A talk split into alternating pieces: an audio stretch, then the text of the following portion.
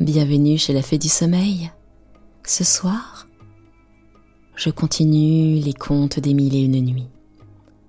L'histoire que je vais vous conter ce soir fait suite à l'histoire du marchand et du génie que vous pourrez retrouver sur ma chaîne. Bon voyage à vous. Histoire du premier vieillard et de la biche.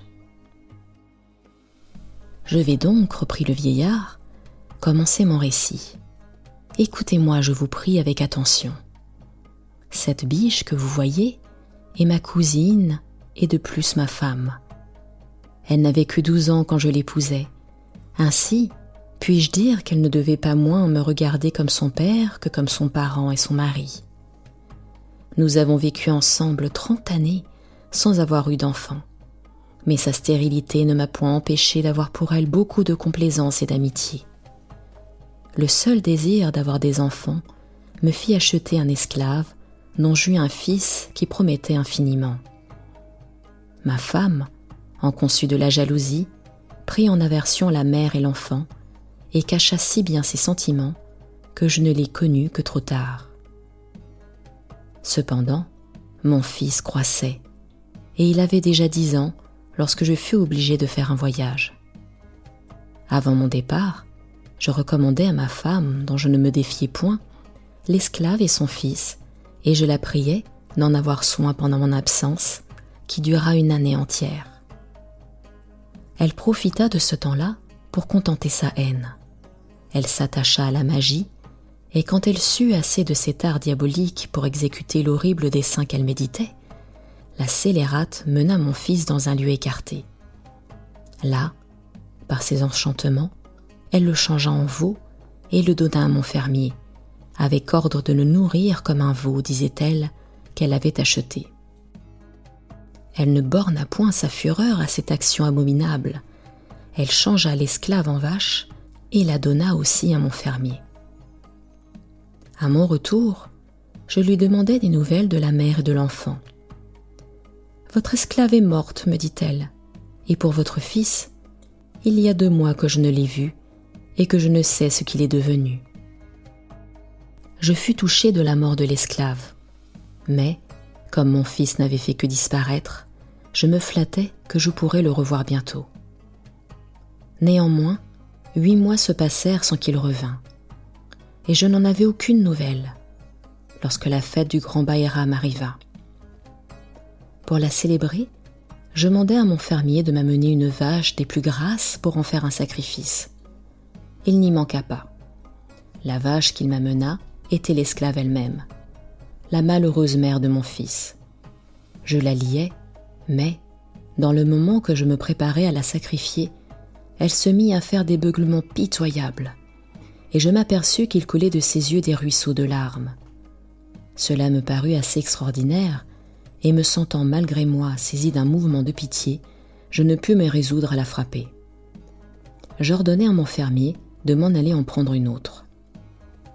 Ma femme, qui était présente, frémit de ma compassion et s'opposant à un ordre qui rendait sa malice inutile. Que faites-vous, mon mari? s'écria-t-elle. Immolez cette vache. Votre fermier n'en a pas de plus belle, ni qui soit plus propre à l'usage que nous en voulons faire.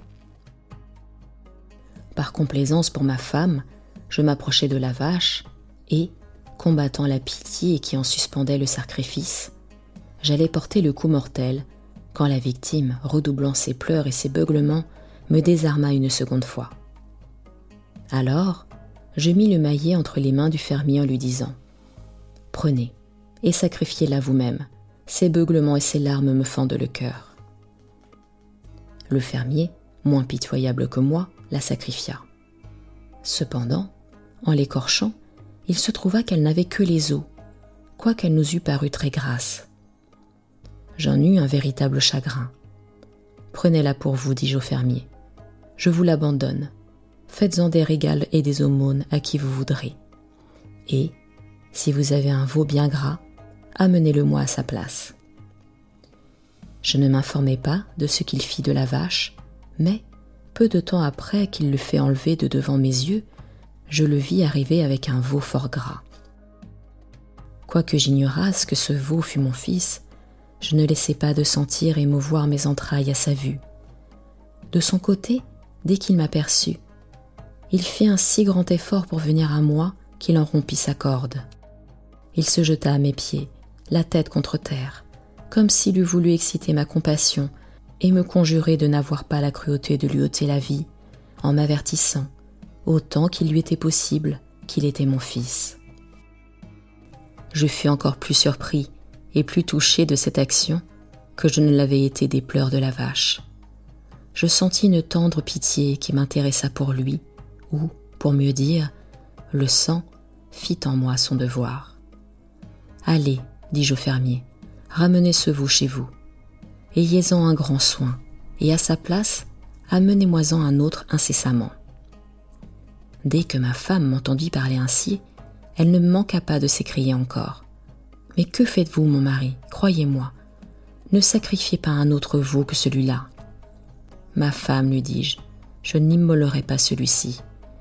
Je veux lui faire grâce, je vous prie de ne point vous y opposer. Elle n'eut garde, la méchante femme, de se rendre à ma prière. Elle haïssait trop mon fils pour consentir que je le sauvasse. Elle m'en demanda le sacrifice avec tant d'opiniâtreté que je fus obligé de le lui accorder. Je liai le veau et, prenant le couteau funeste, Scheherazade s'arrêta en cet endroit parce qu'elle aperçut le jour. Ma sœur, dit alors Dinarzade, je suis enchantée de ce conte qui soutient si agréablement mon attention. Si le sultan me laisse vivre encore aujourd'hui, répartit Scheherazade, vous verrez que ce que je vous raconterai demain vous divertira bien davantage. Schahriar, curieux de savoir ce que deviendrait le fils du vieillard qui conduisait la biche, dit à la sultane qu'il serait bien aise d'entendre la nuit prochaine la fin de ce conte. Sur la fin de la cinquième nuit, Dinarzade appela la sultane et lui dit Ma chère sœur, si vous ne dormez pas, je vous supplie en attendant le jour qui paraîtra bientôt, de reprendre la suite de ce beau conte que vous commençâtes hier. Scheherazade après en avoir obtenu la permission de Schahriar, poursuivit de cette manière le conte du jour précédent. Sire, le premier vieillard qui conduisait la biche, continuant de raconter son histoire au génie, aux deux autres vieillards et aux marchands.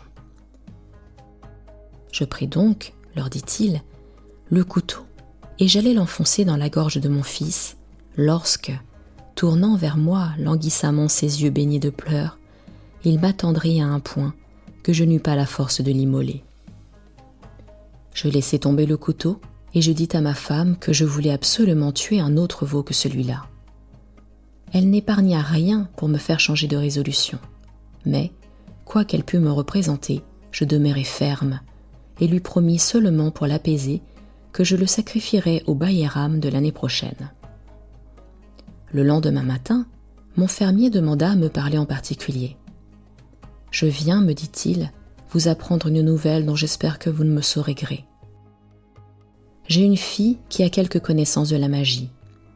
Hier, comme je remenais au logis le veau dont vous n'aviez pas voulu faire le sacrifice, je remarquai qu'elle rit en le voyant, et qu'un moment après, elle se mit à pleurer. Je lui demandai pourquoi elle faisait en même temps deux choses si contraires. Mon père, me répondit-elle, ce veau que vous ramenez est le fils de notre maître.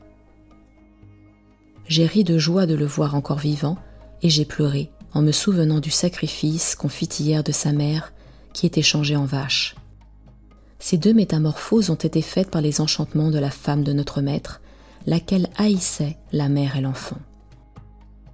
Voilà ce que m'a dit ma fille, poursuivit le fermier, et je viens vous apporter cette nouvelle. À ces paroles, Ô génie, continua le vieillard, je vous laisse juger quelle fut ma surprise. Je partis sur le champ avec mon fermier pour parler moi-même à sa fille. En arrivant, j'allai d'abord à l'étable où était mon fils. Il ne peut répondre à mes embrassements, mais il les reçut d'une manière qui acheva de me persuader qu'il était mon fils. La fille du fermier arriva. Ma bonne fille, lui dit-il, pouvez-vous rendre à mon fils sa première forme? Oui, je le puis, me répondit-elle. Ah, si vous en venez à bout, repris-je, je vous fais maîtresse de tous mes biens. Alors, elle me répartit en souriant.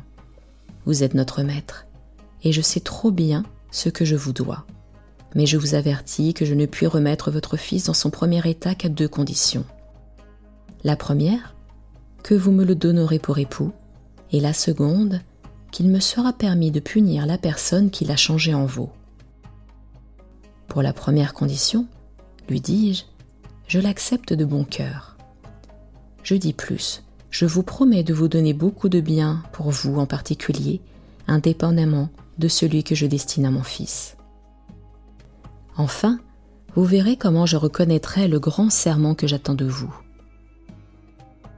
Pour la condition qui regarde ma femme, je veux bien l'accepter encore. Une personne qui a été capable de faire une action si criminelle mérite bien plus que d'être punie. Je vous l'abandonne. Faites-en ce qu'il vous plaira je vous prie seulement de ne pas lui ôter la vie. Je vais donc, répliqua-t-elle, la traiter de la même manière qu'elle a traité votre fils. J'y consens, lui repris-je, mais rendez-moi mon fils auparavant. Alors, cette fille prit un vase plein d'eau, prononça dessus des paroles que je n'entendis pas, et, s'adressant au veau, Ô vous, dit-elle, si tu as été créé par le Tout-Puissant et souverain Maître du monde, tel que tu parais en ce moment, demeure sous cette forme. Mais, si tu es homme et que tu sois changé en veau par enchantement, reprends ta figure naturelle par la permission du souverain Créateur. En achevant ces mots, elle jeta l'eau sur lui, et à l'instant, il reprit sa première forme. Mon fils, mon cher fils, m'écriai-je aussitôt en l'embrassant avec un transport dont je ne fus pas maître. C'est Dieu qui nous a envoyé cette jeune fille pour détruire l'horrible charme dont vous étiez environné, et vous venger du mal qui vous a été fait, à vous et à votre mère. Je ne doute pas que par reconnaissance, vous ne vouliez bien la prendre pour votre femme comme je m'y suis engagé. Il y consentit avec joie, mais, avant qu'il se mariasse, la jeune fille changea ma femme en biche, et c'est elle que vous voyez ici. Je souhaitais qu'elle eût cette forme plutôt qu'une autre moins agréable, afin que nous la vissions sans répugnance dans la famille. Depuis ce temps-là, mon fils est devenu veuf et est allé voyager. Comme il y a plusieurs années que je n'ai eu de ses nouvelles, je me suis mise en chemin pour tâcher d'en apprendre. Et, n'ayant voulu confier à personne le soin de ma femme pendant que je serais en quête de lui, j'ai jugé à propos de la mener partout avec moi. Voilà donc mon histoire et celle de cette biche. N'est-elle pas des plus surprenantes et des plus merveilleuses? J'en demeure d'accord, dit le génie, et en sa faveur, je t'accorde le tiers de la grâce de ce marchand. Quand le premier vieillard, sire, continua la sultane, eut achevé son histoire, le second, qui conduisait les deux chiens noirs, s'adressa au génie et lui dit Je vais vous raconter ce qui m'est arrivé à moi et à ces deux chiens noirs que voici, et je suis sûr que vous trouverez mon histoire encore plus étonnante que celle que vous venez d'entendre. Mais, quand je vous l'aurai contée, m'accorderez-vous le second tiers de la grâce de ce marchand? Oui, répondit le génie, pourvu que ton histoire surpasse celle de la biche. Après ce contentement, le second vieillard commença de cette manière. Mais, Scheherazade, en prononçant ces dernières paroles, ayant vu le jour, cessa de parler. Mon Dieu, ma sœur, dit Dinarzade, que ces aventures sont singulières. Ma sœur, répondit la sultane, elles ne sont pas comparables à celles que j'aurai à vous raconter la nuit prochaine, si le sultan mon seigneur et maître avait la bonté de me laisser vivre. Schahriar ne répondit rien à cela, mais il se leva, fit sa prière et alla au conseil sans donner aucun ordre contre la vie de la charmante Sherazade. La sixième nuit étant venue, le sultan et son épouse se couchèrent. Dinarzade se réveilla à l'heure ordinaire et appela la sultane. Ma chère sœur, lui dit-elle, si vous ne dormez pas, je vous supplie en attendant le jour qui paraîtra bientôt, de me raconter quelques-uns de ces beaux contes que vous savez. Schahriar prit alors la parole. Je souhaiterais, dit-il, d'entendre l'histoire du second vieillard et de ses deux chiens noirs. Je vais contenter votre curiosité, sire, répondit Scheherazade. Le second vieillard, poursuivit-elle, s'adressant au génie, commença ainsi son histoire. Retrouvez-moi très prochainement pour la suite des contes des mille et une nuits, pour découvrir l'histoire du deuxième vieillard. À très bientôt.